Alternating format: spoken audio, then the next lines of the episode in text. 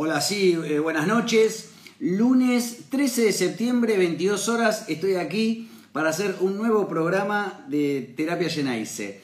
Eh, saben que nos pueden seguir por... eh, acá estoy recibiendo a Santi, estoy saludando a la gente.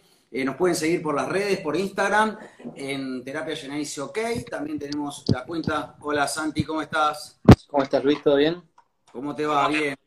Aquí estamos iniciando un nuevo programa de Terapia Geneise. Le estaba diciendo a la gente que se está ubicando en la tribuna, que bueno, que nos pueden seguir en eh, tanto en Instagram como en Facebook. Y también estamos en las plataformas podcasts. También pueden disfrutar de todos los contenidos de Terapia Geneise, tanto del programa como también de la sección que tiene mucho suceso, ¿eh?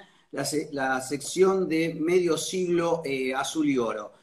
Eh, ahora voy a empezar a saludar a todos mientras estoy esperando que eh, aparezcan eh, tanto Ricardo Alonso, acá les mando la solicitud, y Martín Marta de Marchi. ¿Cómo estás, Élida? ¿Cómo andás, Diego Gracino? Majo Merani, ¿cómo estás? Agustín Bota. Y acá sí, plantilla completa. Buenas noches. Ahora sí, damos oficialmente por iniciado este programa de Terapia Geneise. Como les dije, el lunes 13 de septiembre, estamos justo en la previa. Acá es justito en la previa de la fecha de mañana, la fecha 11. Boca juega de local con Defensa y Justicia en la Bombonera a las 21 horas eh, con el arbitraje de Ariel Penel. Y le decimos a todos los seguidores de terapia que también vamos a hacer el post partido. El post partido llegó para quedarse. No es como la línea de 5 de Boca, que decíamos, que repetíamos que llegó para quedarse. No, y, no se quedó. Bueno, el post partido de terapia termina Boca Defensa y Justicia y acá vamos a hacer terapia y lo vamos a analizar. Voy a pasar a saludar. ¿Cómo estás, Martín Marta de Marchi? Buenas noches. Buenas noches Luis, Santi, eh, Ricardo, ¿cómo andan? Buenas noches a toda la gente que nos está escuchando y se viene un lindo partido mañana me parece. Un lindo partido, dan ganas de ver a Boca, ¿eh? como está jugando ahora. Eh, voy a, a presentar al señor Santiago Canepa. Buenas noches, Luis, Marta, Ricardo y a todos los seguidores de Terapia Ceneice.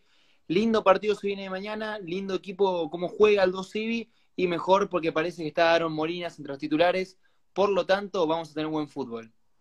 Bueno, no se olvide, el señor Santiaguito Canepa, de mandar saludos a todas las admiradoras de terapia que me mandan por las redes, que usted tiene que saludar más, tiene que mandar saludos. Este, Así que mande, mande y no sea este tacaño en eso. Las admiradoras quieren el saludo de Santiago, bueno, hay que saludar. Así que no escatime. Ahora, después, cuando tomes la palabra, eh, empiezas a saludar.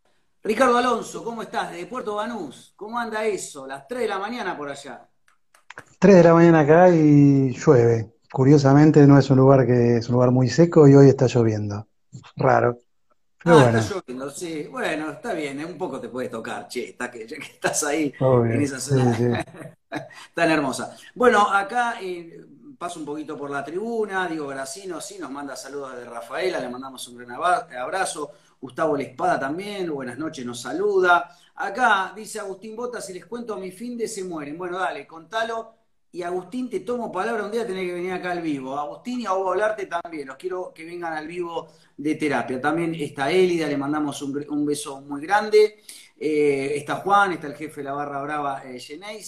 Ah, le tocó ser presidente de mesa. Dice, en la misma escuela que votó la vieja amargada. La veo en la fila y le digo, pase abuela que usted tiene prioridad. Me imagino, pero ¿qué hablas de tú? Me imagino que hablas de la madre, ¿no? ¿Ustedes entienden eso? La suegra. De la suegra, que de la madre, perdón, de la suegra hincha de Racing. ¿No le pudiste impugnar el voto? No. Bueno, este, ahora sí. Eh, está también Camila Geneise, nuestra amiga que la otra vez se unió al vivo y no se quería bajar, ¿eh? Si le gustó tanto que le mandamos un beso grande. Bueno, viene la previa. A ver, ¿cómo estamos? Pedimos un cafecito, ¿eh? un cortado, pero para Ricardo un té, ¿era? Así es, un té. Yo no tomo café, así que. Este, Por más que me critiquen todos. Sí, te critica y el jefe de la barra brava dice no puede ser, pero a ver si hay hinchas como vos que vas, sos uno de los que más va, fue a ver a Boca desde más atrás, digamos, en el tiempo, ¿no? Porque vos fuiste a ver a Boca, ¿qué, ¿cuál fue tu primer equipo?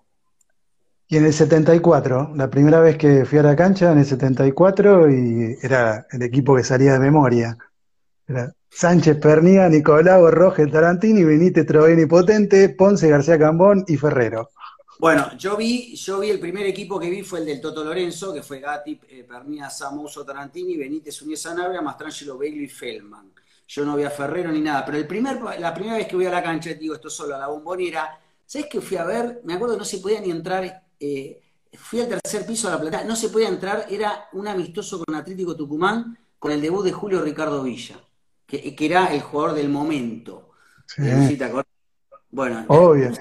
Pero era un, amistoso, pero podría haber que yo, 70.000 personas, porque entraban más en la cancha de Boca. Así que bueno, bueno, eh, parecemos muy viejos, Ricardo, hay que disimular. Eh, ¿qué, qué, cómo lo ven mañana Boca? ¿Tenemos una probable formación? Marta, ¿tenés algo? Santi, hay una probable formación.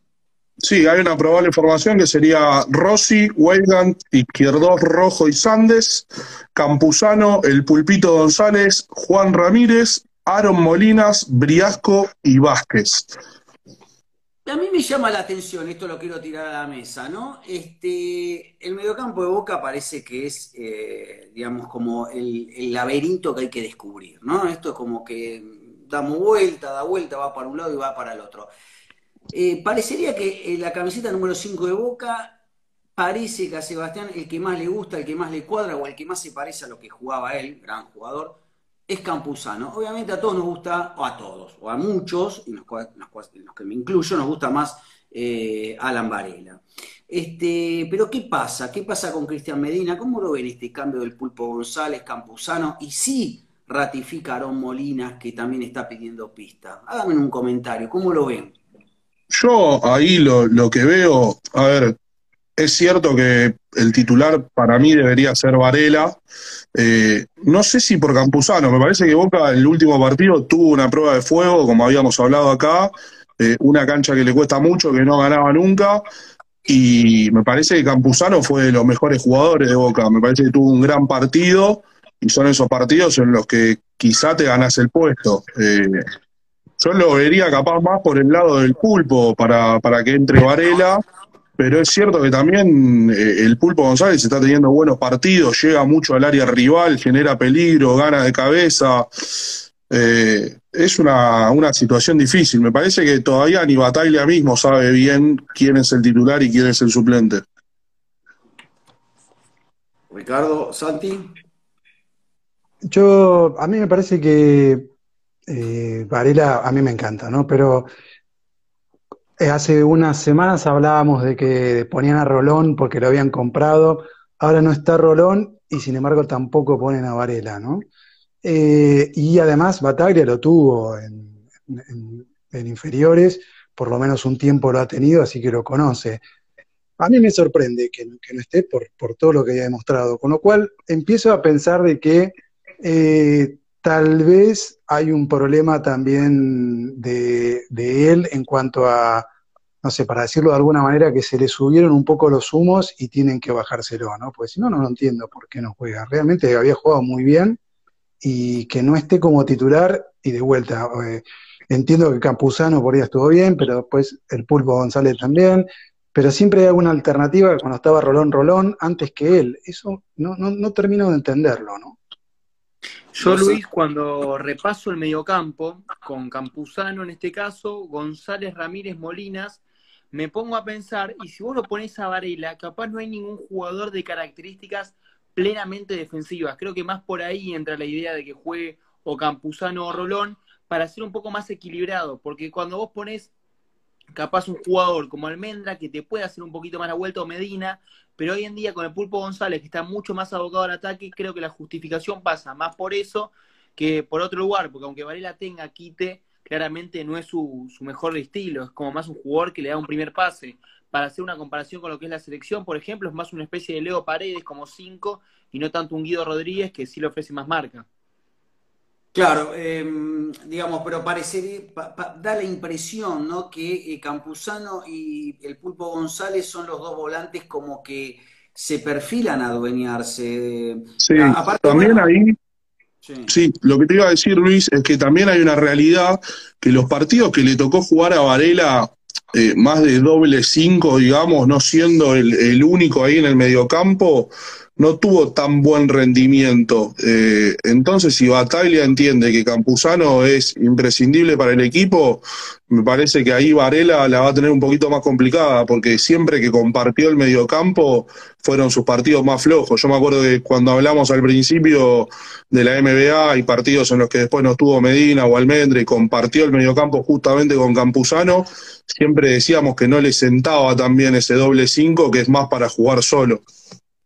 Sí, aparte el otro día en el post partido contra, eh, contra Central, el gran triunfo ¿no? de Boca después de 15 años en Arroyito, yo dije, me equivoqué, me acuerdo cuando dije que había perdido una pelota izquierdos y la pelota, una pelota de un contragolpe antes del, segundo gol de Boca, que podía haber sido el segundo gol de Central, fue una pérdida de Varela, no sé si la recuerdan esa jugada, que creo que termina Vecchio o alguien de central. Termina en un centro cruzado que le pica antes a Vecchio y la tira a la tribuna, pero que era gol de central por todos lados era. Claro, y esto se repite, esto es lo que dice un poco Ricardo Alonso, porque esa pelota la perdió Alan Varela. Yo dije equivocadamente, el post partido, estábamos todos, creí que había sido el Cali Izquierdos, y bueno, quizás... Sí, con Platense pasó lo mismo, Luis, disculpame que te corte, pero con Platense había pasado lo mismo también. Cuando él quiere salir jugando pasa mucho esa jugada. Está bien, uno puede decir que a veces el hecho de haber perdido la titularidad y haber perdido minutos hace que, bueno, a veces este, perdés un poquito ese timing. Este, quiero este, saludar, se, eh, se metió Julio Rosso, le damos, este, le mandamos un saludo, Curly de Boca también se metió. Eh, también Norberto, Norberto Grande, un gran abrazo, buenas noches para vos también. Eh, Juan Estranje dice, somos el único club que tiene que dar explicaciones por qué juega tal jugador o por qué no juega otro. No, no, no, no les pedimos Estamos haciendo solamente acá un análisis. No, igual eso, eso pasa en todos los clubes. El tema es que acá, como hablamos solo de Boca, todas las semanas es lo mismo, pero en realidad el hincha de todos los clubes siempre le protesta al entrenador el que le gusta. Eh, y acá en este caso es un jugadorazo. Igualmente, si te pones a pensar, eh, yo ya mencioné que no anda tan bien con otro al lado. Vos ya recién recordaste la jugada eh, en el gigante de Arroyito. Santi recuerda la jugada de Platense. Tiramos otra que ahora ya no me la acuerdo. Como que vamos encontrando quizá una explicación del por qué no es titular indiscutido. Capaz que todavía le falta un poquito y que lo quiere llevar de a poco. Pero cuando era titular parecía que, estaba para eso. Ahora que entra unos ratitos, me parece que le cuesta más entrando desde el banco. Sí, yo creo que puede tener eh, lo que le pasa a muchos eh, viste, buenos jugadores que debutan bien, después tienen un pequeño bajón para después volver a, tomar envión y, digamos, y no dejar más la, la, primera de boca. acá le mando un gran saludo a mi amigo Carlos, Carlos Belmonte, desde Roma, Desde Roma también está a las 3 de la mañana, está despierto. Un gran abrazo para Carlos y también quiero, Santi, que le mande saludos a Valeria, que siempre me pide que le mande, por favor. No, le mando un saludo a Valeria y de paso, si querés, repasamos una info que el otro día me preguntaba si Dani Alves estaba cerca de Boca, que no, que le vemos muy difícil que venga el brasileño, pero como quedó libre de San Pablo, nos había preguntado el otro día y está bueno también aclarárselo a todos los hinchas de Boca. Vos sabés que hoy vi eh, en las redes, en nuestros primos, que hay un rumor en Brasil que lo, eh, eh, no te digo que lo relacionan con lo de Núñez, pero que podría llegar algo a alguien. Yo me, quedé sorprendido este, por eso. En una, viste, cuando estás en las redes y te viene información de fútbol, y en una página de, bueno, de River, ¿sí? Hablaban de que, no sé si alguna, alguna este, averiguación, información, están preguntando o no sé qué. La verdad que, este... Ah, bueno, acá también, Santi, más saludos. Te está pidiendo Camila que le mandes un saludo. Y vamos, vamos, vamos. Nosotros esperamos, muchachos. No, también le mandamos un saludo a Camila que estuvo otro día con nosotros y, salió muy lindo el programa. Bueno, me parece, me parece muy bien. Em, la vieja amargada dice que hubo fraude. Bueno, no sé, así que. Acá dice Juan, lo que estábamos diciendo, ¿por qué dar explicaciones? Y se lo digo porque Varela tiene cinco partidos en boca como para ser indiscutible. Eh, claro, eso es verdad.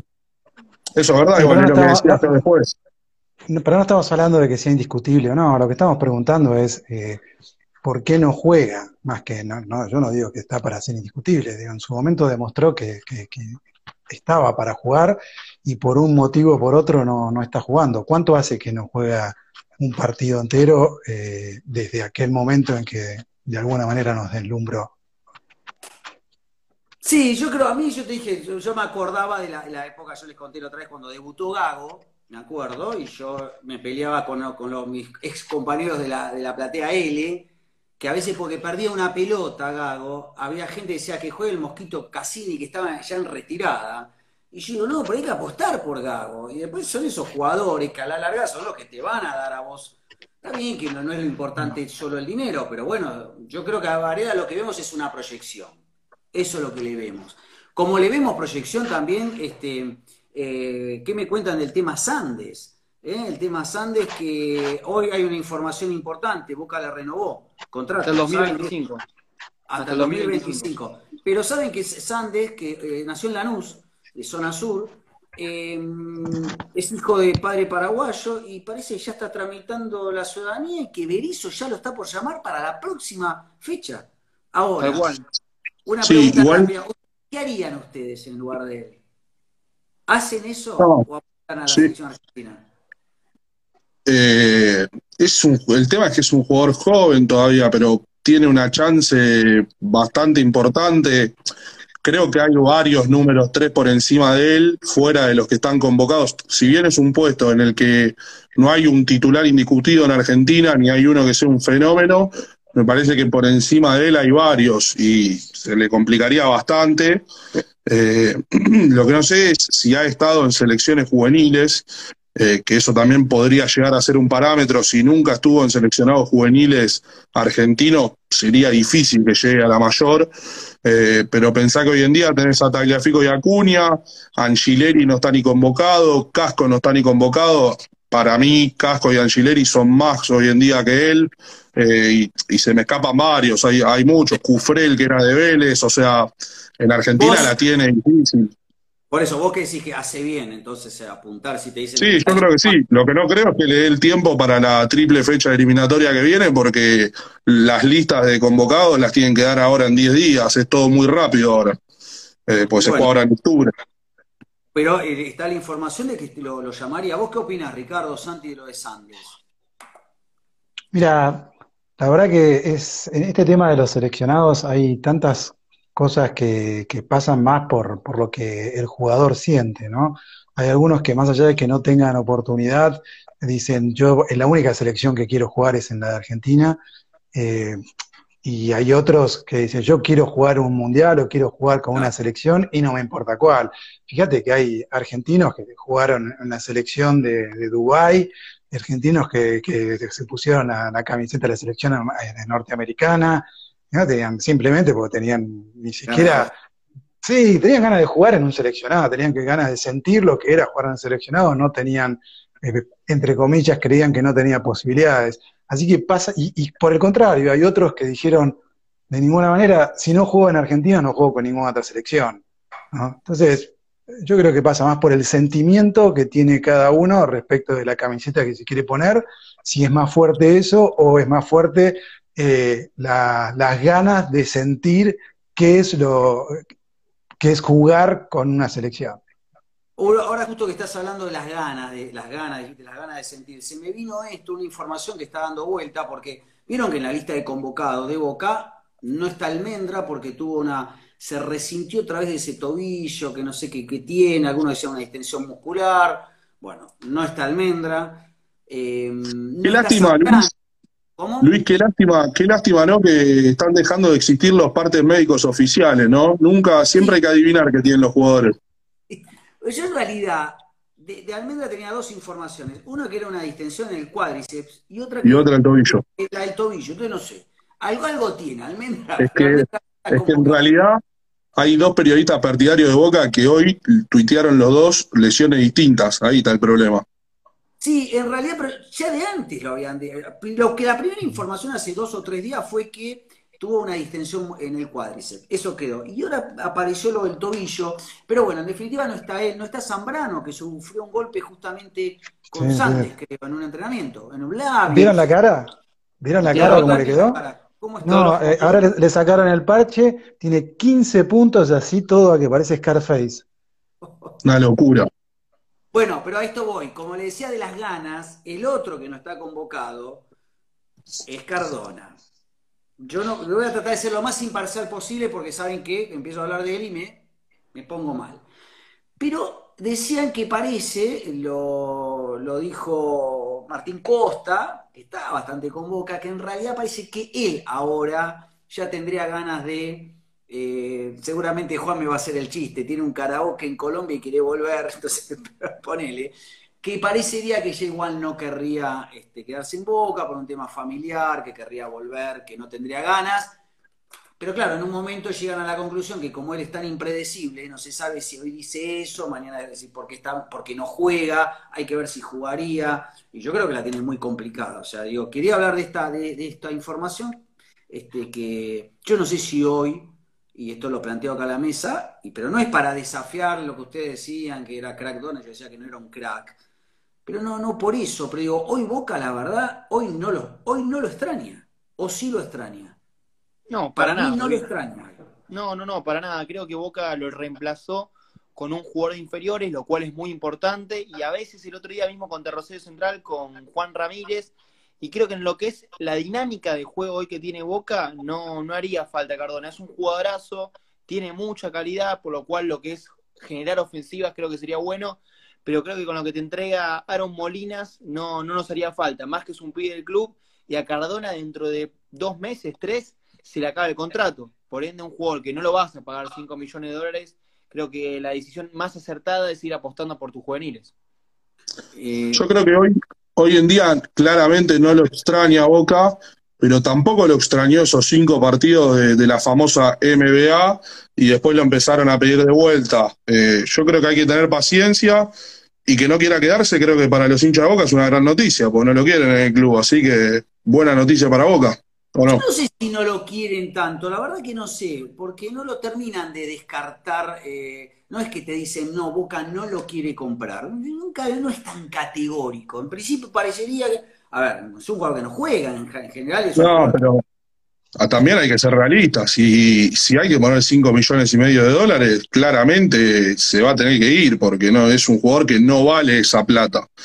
Si pueden arreglar menos, es un jugador que ustedes ya lo saben, yo en, mi equipo lo quiero siempre. Obviamente sabemos todas las contras que tiene, todos los problemas que, vas a tener, eh, pero bueno, a mí es un jugador que eh, tengo debilidad con Cardona, son jugadores que juegan bien al fútbol. A, mí me gusta verlo jugar siempre.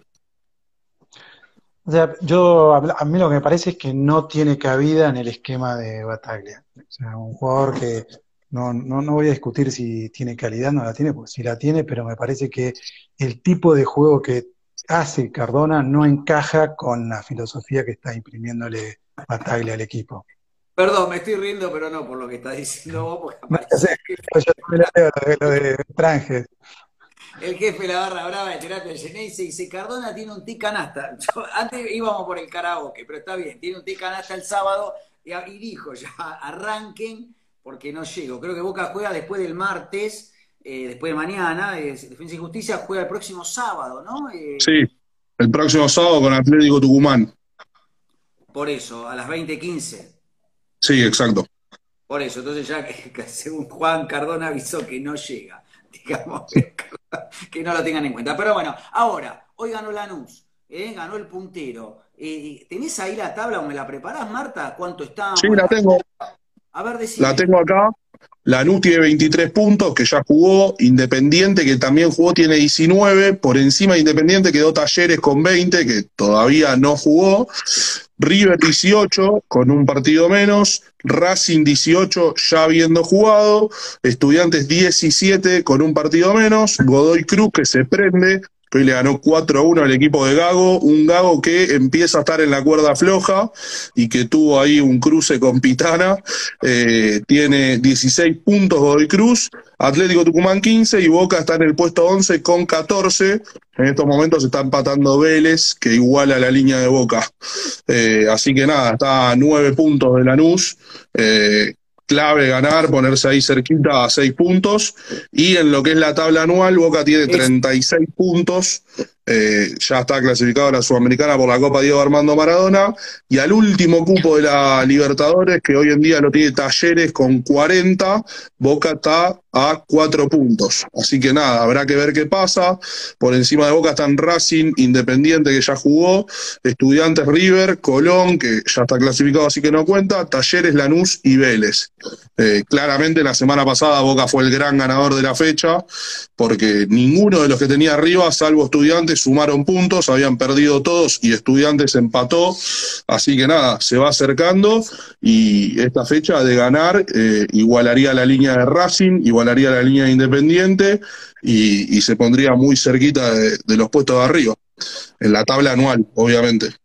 Acá, eh, sí, digamos, y la, y la, otra vía que tenemos, Santi, es la Copa Argentina. Eh, ya tenemos fecha y el estadio ya está, parece. Exactamente, Luis, lo que es la Copa Argentina, Boca todavía tendría que jugar contra Patronato, la realidad es que todavía la fecha no está del todo confirmada, se hablaba mucho. Sí, sí. Ah, La confirmaron hoy. Ah, perfecto, entonces el 22 de septiembre, en Santiago del Estero, ¿no? También. Creo que era Santiago del Estero, ¿lo tenés, Marta, eso? Sí, Santiago del Estero. Tal cual, entonces sería en Estadio Ciudad de Madres. La realidad es que por lo que uno ve, es una gran vía que tendría Boca para clasificarse, ya si gana pasaría a las semifinales, por lo tanto está a tres pasos, para así decirlo, de lo que es jugar la Copa Libertadores. La Copa Argentina no es un título capaz de mayor trascendencia, pero que sí te facilita este camino que hoy en día es el más complicado. Es una Copa que está organizada medio raro, pero donde Boca enfrentaría rivales de no tanta jerarquía y donde podría ganar claramente en un mano a mano, y es una vía fácil para clasificarse a la Copa Libertadores del año que viene. Si Boca le gana a Patronato, que creemos, ¿cuál sería el próximo rival? ¿El ganador entre quién y quién? Luis, no está confirmado, eh, no está confirmada la sede. ¿eh? Ah, la sede no, pero sí el día, el 22. Sí, el 22 sí, y Boca en caso de pasar juega con el ganador de Argentinos Juniors y San Telmo. Exacto. O sea que vamos a jugar contra Argentinos Juniors, evidentemente. Es un buen equipo el de Milito, ¿eh? No lo veo sí. pero viene en caída igual, Luis. La realidad es que no estaba jugando también el último tiempo. Le está costando, es un equipo irregular y que previo a lo que había sido el parate por la Copa América venía muy fuerte, luego se cayó con River, el último tiempo del torneo tampoco está bien, ocupa el puesto número 13, por debajo de Boca, hay que ver este sábado, el domingo, perdón, cómo le dan el clásico contra Platense, pero no es el mejor andar tampoco, y su mejor jugador, Elías Gómez, está peleado con el técnico. sí, se peleó el técnico y mirá, vos fijate que en un momento Boca lo va a buscar, y fíjate ahora que el otro día, por ejemplo, algunos hinchas me preguntaban por qué no están los convocados Barcos. Vos fíjate ahora cómo cambió el, puesto 3 de Boca. Sí. Eh, digamos, teniéndolo a Sandes con contrato. Sandes es un buen, buen jugador, digamos. Un punto de los últimos nueve Argentinos Juniors. ¿Cómo? Un punto, de los últimos nueve Argentinos Juniors. Bueno, por eso, yo creo que la Copa Argentina es el el camino que tiene que seguir este, eh, Boca, me parece que por ahí, por más por la llave de arriba igual viene un poquito más picante, porque por la llave de arriba un partido es Temperley Talleres, Talleres que es puntero del campeonato, y el otro partido es Tigre que eliminó a Defensa y Justicia contra el ganador de Godoy Cruz Racing. Racing no está teniendo un gran presente, pero es un equipo grande y Godoy Cruz viene jugando muy bien. Hoy empató sobre la, sobre la hora Racing. ¿eh? Un golazo de Neri Domínguez. El, técnico de Godoy Cruz es un, un, pichón de Bielsa. Sí, sí, ah, fue ayudante de campo de Bielsa. Fue ayudante de, campo del Loco Bielsa, el, actual técnico de Godoy Cruz. Al, señor de Marchi no le, no le cae bien eso ya. Ya le cambió, le cambió el semblante. Ahí está. me, gustan me gustan técnicos ganadores. Ocho goles en dos partidos el técnico de Godoy Cruz. No, no, por eso, Marta, Marta ya si, si le cambia, le cambia. Tomate un poquito de agua, Marta, tranqui, no pasa nada. Este, acá viene mi amigo, vamos a hablarte, ¿cómo estás? Desde Rosario, también mi, amigo Gabriel Plano, un gran abrazo. Camila dice, yo soy de la isla Maciel y está la cancha de Telmo, claro, San Telmo. Pero bueno, pero el partido con eh, San Telmo con Argentino Junior no hay cancha todavía, sí, ¿se sabe dónde se juega? No. No, no, no. Ah, sí, mismo día, mismo día. Pero no, no hay cancha, no se sabe todavía. No, todavía no hay cancha. Claro, sí, pero por eso no, no, no va a jugar de, local ahí. Este, vamos a la noticia out of context, Santi, de la semana.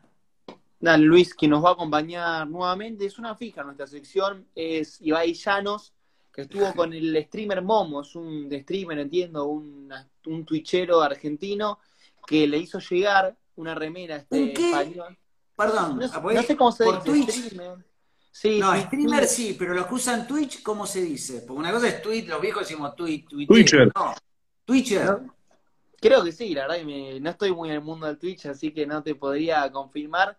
Lo que sí es que Ibai, Ibai es una persona que tiene millones de seguidores, está muy metido en lo que es la cultura argentina últimamente, ahí estuvo con Momo y ha demostrado, primero con la remera platense y después se la hizo llegar Marquitos Rojo, la de Boca, firmada por él, se lo agradeció en las redes, en Twitter, así que hay, un intercambio entre el defensor de Boca y el español pero muy feliz y fue momento de Autos Context porque es algo que no lo pensaba uno, ahí la remera de Marcos Rojo, que están todos los detalles.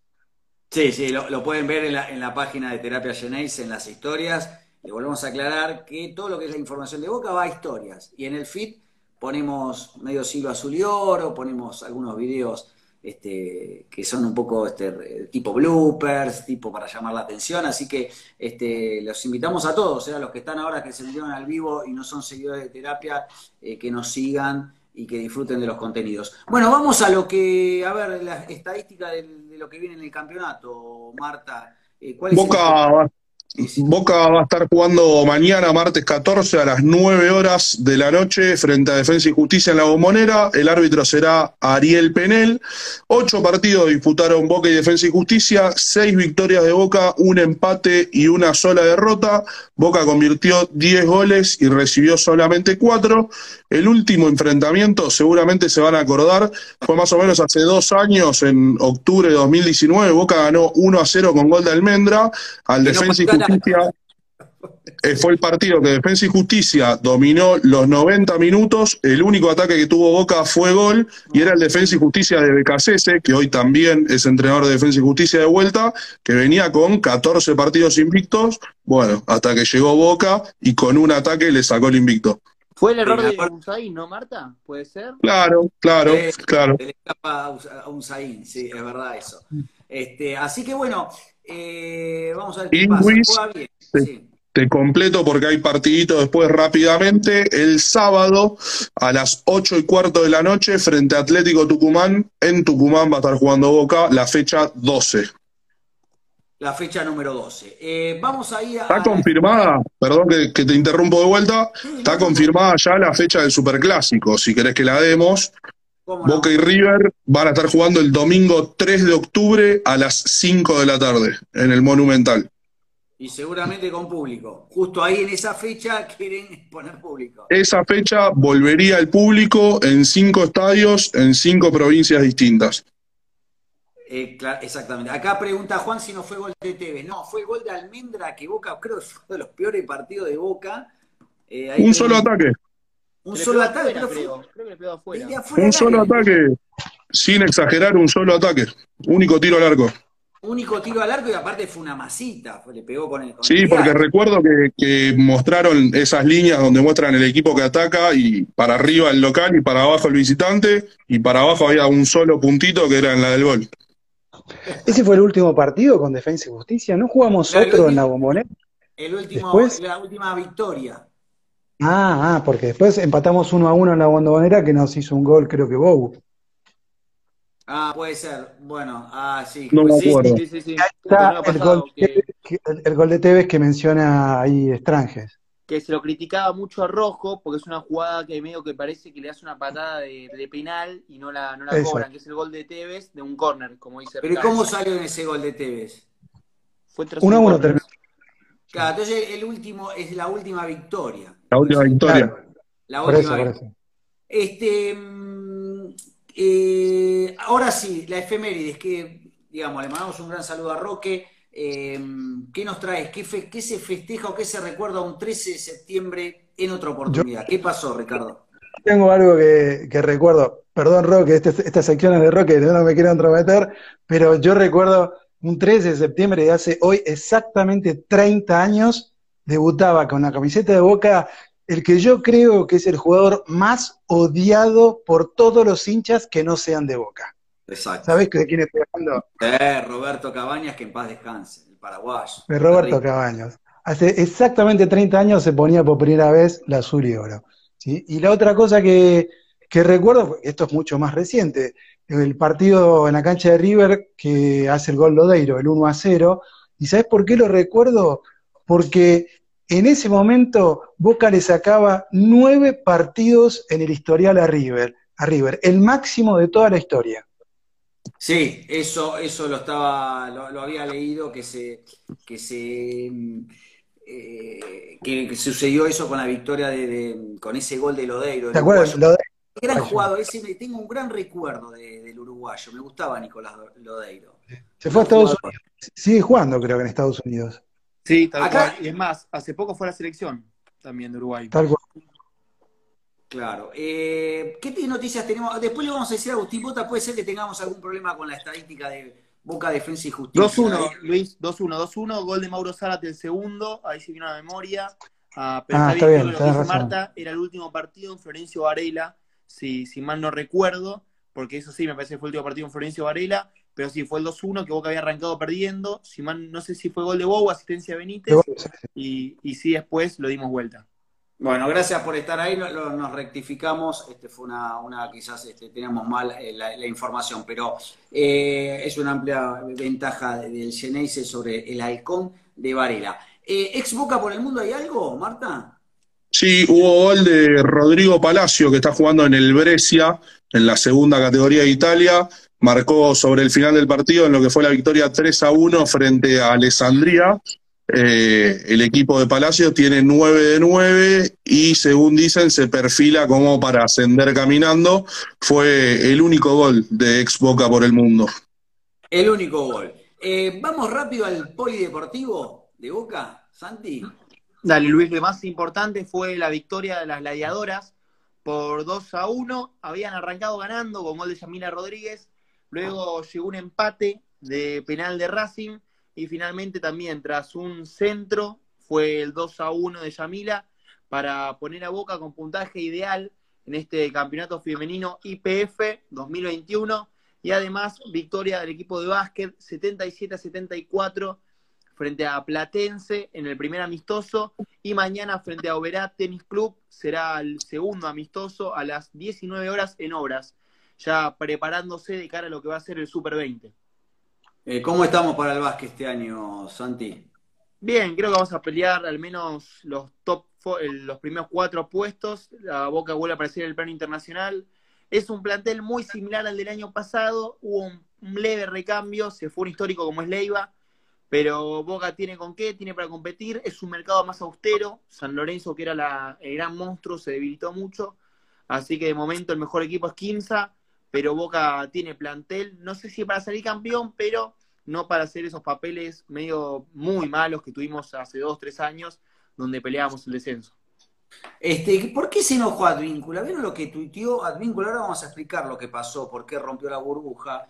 Pero dice en su cuenta, creo que de, Instagram o, el tweet, o Twitter, no sé, dice, dejen de engañar a la gente y primero infórmense bien. Apuntó eh, eh, Luis Advíncula. En realidad, ¿qué es lo que pasó con, con Advíncula? Cuando regresa, después de jugar con su selección de, contra Brasil, eh, el trayecto Lima-Buenos Aires lo hace escala en Montevideo y el trayecto Lima, claro, Lima-Montevideo lo hace en un avión comercial y ahí rompen la burbuja. Porque, Ahora, a, mí, a mí ahí me llama un poco la atención. Eh, a ver, yo ahí creo que el jugador tiene un poco de razón. Boca no sabía que él iba a usar un avión comercial para, para ir de Lima a Montevideo. ¿o ¿Pensaron que Advíncula iba a alquilar un avión para volver solo? ¿Boca no le puso algo a disposición? O sea, no entiendo. Pues vi mucho enojo en las redes sociales para con Advíncula. ¿Qué esperaban? ¿Que se compre un avión en un día para venir? Pero para, pero el enojo de, con Advíncula venía de otro, de, otro tema. El enojo fue que se lesionó, ahí se agarraba la pierna contra Racing y jugó los 100, ¿cuánto jugó? Bueno, pero nosotros... 270 minutos, ¿no? 9 por 3, 27. Sí, pero nosotros festejamos lo que hicieron los jugadores nuestros en Inglaterra y lo criticamos a Advíncula por eso, o sea, quiso jugar para su selección. pero yo no lo critico, por mí que juega, a mí me gusta más el chilito Weigan, tío, la verdad. a mí también. A ver, entre nosotros, pero digo, no, lo que, la bronca, creo esto te decía Marta, no es porque el tipo por el avión, la bronca es porque dicen, ¿cómo? Te lesionaste, te, te tiraba y después jugaste los tres partidos, los 90 minutos. No, sí, sí, además jugó tres partidos en siete días, creo que fue, o sea, impresionante. Igual tiene mucha crítica de la, no está en su mejor momento a nivel selección. Yo estuve leyendo este, periodistas eh, peruanos, eh, medio que no, no, no lo tienen, eh, como que no está en un gran momento. ¿Qué, qué opinás, Ricardo? No, no solamente él, no la tiene fácil el Tigre Gareca con Perú, está en el fondo de la tabla, se le está cada vez, a medida que pasan las, las fechas, se le está complicando la posibilidad de, aunque sea, acceder al, repechaje. Está a cinco puntos del repechaje. Por eso. Y, pero más allá de los, números, no está jugando bien. No, no, no, para nada está jugando bien. Y no, solamente Antícola, no veo a ningún jugador bien. Vi los últimos dos partidos de Perú y no, no me pareció ese equipo sólido que había armado eh, los años anteriores el Tigre. Sí, totalmente. Acá, este, saben que llegó, hay un Chicho Serna que está en las inferiores de Boca. Lucas Serna, ¿no? Luca, Luca creo que es. ¿Luca o Lucas? Luca. 21 años, 21 años. 21 años, me, llama la atención, ¿no? No es un poco grande, pero bueno. Está en cuarta, Luis, igual. Bueno, pero 21 años uno ya parece un poco más. Digo, bueno, este, juega de número 5. Yo me acuerdo que una vez había ido una, a una peña, eh, me acuerdo en San Vicente con gente amiga de Boca, era en la época eh, antes de las elecciones, y había compartido la mesa con él, con Chicho Serna, que fue invitado por esa, esa facción política. Eh, y él, bueno, él viste que Chicho lo invitan y va. Y había venido con la, con la mujer, no sé si la mujer, la pareja y uno de los hijos más chicos, pero él me hablaba de este muchacho que jugaba en Atlético Nacional, que jugaba de 5, me acuerdo, que decía que era muy dúctil, este, es una especie de, no, no juega, o sea, ¿se acuerdan que Chicho Serna jugaba de 10? Ricardo, vos te acordás, no era 5. No, ahora cuando empezó en, también en Colombia jugaba de 10, aunque no lo crean, aunque la gente no, lo, crea, porque después... Claro, porque todos creen que, no sé, que Chicho Serna era como Junta, y no, no, no, Chicho Serna jugaba de 10, y él me mostró videos, me acuerdo del hijo, que estaba fuera en ese entonces, le estoy hablando esto fue antes de las elecciones de 2019, habrá sido 2019, principio del 2019, este, que hablé con él. Y era un buen jugador, pero bueno, si está en la cuarta, este, veremos qué, eh, qué es lo que pasa. Ahora que mencionás Junta, eh, Junta en las inferiores de San Lorenzo, aunque no lo creas, también era 10. Junta estaba en una división abajo de, ¿te acordás de Insúa, otro 10 muy conocido que también brilló en Independiente? Bueno, Junta estaba. Rubén Darío, para Rubén Darío Insúa, que terminó jugando claro, Sí, no el, no el de. No el Insúa que jugó en no. no, ese viene de Argentina. Rubén Insúa de, San Lorenzo, bueno, Junta estaba una división abajo de, Insúa y jugaba de 10 y jugaba muy bien, aunque tampoco lo creas. eh, bueno, eh, hablando, ahí eh, me preguntó, no sé si Camilo, Valeria, alguien del caso Villa, este, lo que sí podemos decir relacionado con el caso Villa, que el departamento que creó esta comisión, que se llama el Departamento de Inclusión e Igualdad, eh, lo que hizo fue sumarse Boca a la iniciativa de muchos clubes argentinos de tener como un protocolo de actuación en el caso de violencia de género o, algo por el estilo, este, y que incluya a todas las personas que trabajan en la institución, y que basará, digamos, en la prevención, asesoramiento, asistencia a las víctimas y todo ese tema. Eh, el tema Villa, ¿tenemos algo para decir? ¿Alguna palabra? Eh, está en la mini pretemporada. no más importante que esto solo digo, si me mandan a correr, dice, yo ya la pasé mal en, esta, en mi vida, si me mandan a correr no pasa nada. Tal cual, Luis, creo que lo más importante es eso, que está entrenando, que está corriendo, ah, separado del grupo, de lo que es el grupo de Sebastián Mataglia, que sí formaría parte del partido de mañana. Sebastián, se está hablando de una mini pretemporada de una o dos semanas, ahí después está, hay que ver si está en consideración de Sebastián Mataglia. Lo que sabemos es que jugador del club, que Boca lo va a utilizar porque por lo que uno entiende no es el mejor ejemplo, pero estaría perdiendo un activo, creo que el más fuerte que tiene hoy en día el plantel, por ende no sé si va a ser titular, pero muy posiblemente va a estar en la consideración para, para pelear el puesto. Sí, yo sigo sin entender por qué no aceptaron la, la propuesta de Brujas. Es increíble. No, no, no puedo entenderlo. No puedo entenderlo porque, de hecho, se sabía que, que no entraba en, de vuelta, al igual de Cardona, no entraba en los planes de, de Bastaglia. ¿Por qué perdiste? O sea, por capricho nada más, no quisiste venderlo para decir, eh, no, yo, yo no, no me dejo presionar. No, Pero yo estoy seguro que no vamos a poder venderlo al precio que nos ofreció Brujas. Estoy convencido. Claro. Dentro de un año veámoslo y no, no vamos a poder venderlo. Entonces, ¿por qué eh, jugar con el patrimonio del club simplemente por una cuestión de, de- ya ni diría de capricho, de que yo, eh, a mí nadie me va a apurar? O sea, estás, sos, sos dirigente de un club, no sos eh, una persona que está manejando tu activo. Vos sabés que, me, sé que se me vino a la cabeza ahora, te juro, estaba pensando, se vino Pavón. Pavón y los 50 millones. En un momento pensé, digo, bueno, Boca saben que empezó las tratativas para renovarle el contrato, porque ya en diciembre quedaría libre en junio del año que viene y en diciembre podría ya Negociar, podría negociar. Solo. Y estás, Pavón, 50, estabas hablando y se vino Pavón de los 50 millones. Ay Dios, lo que perdió Boca si no lo puede vender.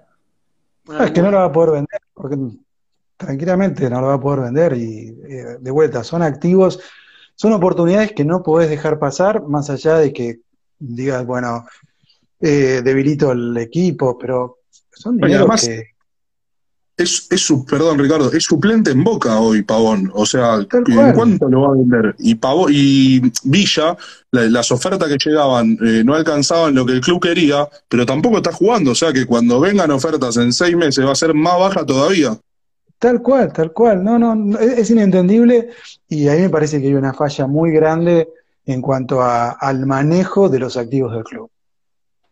Sí, puede- podría ser. Vamos a ver, el tiempo va a ubicar todo. Les voy a dar un minuto a cada uno, qué pronóstico tienen. Y ya le decimos a la gente que mañana termina el partido y vamos a estar acá.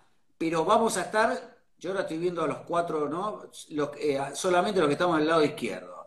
Este, Ricardo y yo vamos a estar en el vivo con dos, eh, una o dos personas más. Los chicos no van a poder estar porque ellos tienen triple cinco, que les decimos a los que quieren saber todo de fútbol, no solo de Boca, sino de todo. Este, están en triple cinco los martes a las 22 en Radio Sónica, para que vean qué generoso que soy. Pero yo les tengo que decir, usted tiene que meterse en el post partido, que vamos a analizar este, el triunfo de Boca mañana. ¿Cómo lo ven? Un minuto Yo cada creo uno. que, yo creo que Boca de local tendría que sumar tres puntos, seguir afianzándose desde el juego y, alcanzar a, a los de arriba, tanto en el torneo local como, como en la tabla anual para las copas. Me parece que se le puede dar un buen resultado eh, al Geneise. Defensa y Justicia, que viene de jugar Copa Argentina y viene de perder en los penales frente a Tigre. Así que hay que aprovechar que viene tambaleando y terminar de tumbarlo. Sí, Eh, mañana es otro test para mí, es otro test. Todos los, los partidos están siendo un test para Bataglia. Ya pasó eh, la sorpresa, ¿no? Ya la gente mira de, de otra manera a Boca. Un poco con los últimos partidos que, que habíamos tenido en el último torneo y el principio de este se le había empezado a perder el respeto a Boca y ahora vamos a ver qué pasa, ¿no? Ya vieron lo que, lo que hizo los últimos partidos, ya hizo, vieron lo que pasó con Central. Eh, Bacasese, más allá de su poco éxito que tuvo en Racing, Becasese, Becasese, Becasese, eh, más allá de lo, lo poco exitoso que tuvo su paso por los dos clubes de Avellaneda, a mí me parece que es un tipo que, que- que sabe lo que quiere. Eh, así que mm, yo soy optimista, pero creo que va a ser un buen test para ver dónde estamos parados. Señor Santiago Canepa. Tal cual, Luis, creo que es aprovechar un momento donde un equipo fuerte, como son los del Cachese, porque a mí es un técnico que me gusta muchísimo, el nacido en Rosario, que desde la fecha 6 no gana. Dos derrotas, dos empates, y Boca está en un buen momento, en la bombonera se hace fuerte, y yo creo que sin dudas este equipo se va a llevar los tres puntos. Creo que Boca está teniendo una idea de juego, está teniendo mucha vocación ofensiva, y eso le va a jugar a favor. El punto fuerte mañana para mí va a ser a ver a Aaron Molinas, un jugador que cada vez que juega, juega muy bien.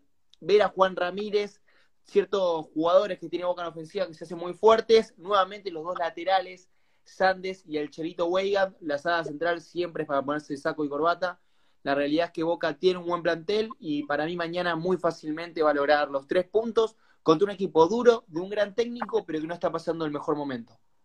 Bueno, muy bien, muy buena la, explicación. Yo también soy optimista. Tengo ganas de ver a Boca. Eso es lo que me transmite este equipo de batalla. Tengo ganas de ver a Aaron tengo ganas de verlo a Boca. Quiero ver a Vázquez, que me, cada vez me gusta más, me parece que es un jugador que no solamente cabecea, eh, es un 9 bastante completo y como dice Norberto, eh, Tosi Brandi, le, Batalla le dio otra personalidad, así que eh, bueno, eh, les digo a todos, los espero a todos mañana, post partido, dos, tres minutos, me meto y charlamos todos y hacemos terapia y como siempre les digo, como no los veo bien, no les podemos dar el alta y como no les podemos dar el alta, les voy a dar un turno para mañana, después del partido Boca Defensa, para hacer acá terapia Geneise. Chau, chau, chau. Hasta mañana y vamos Boca, ¿eh? Chau. Gracias, chicos. Chau.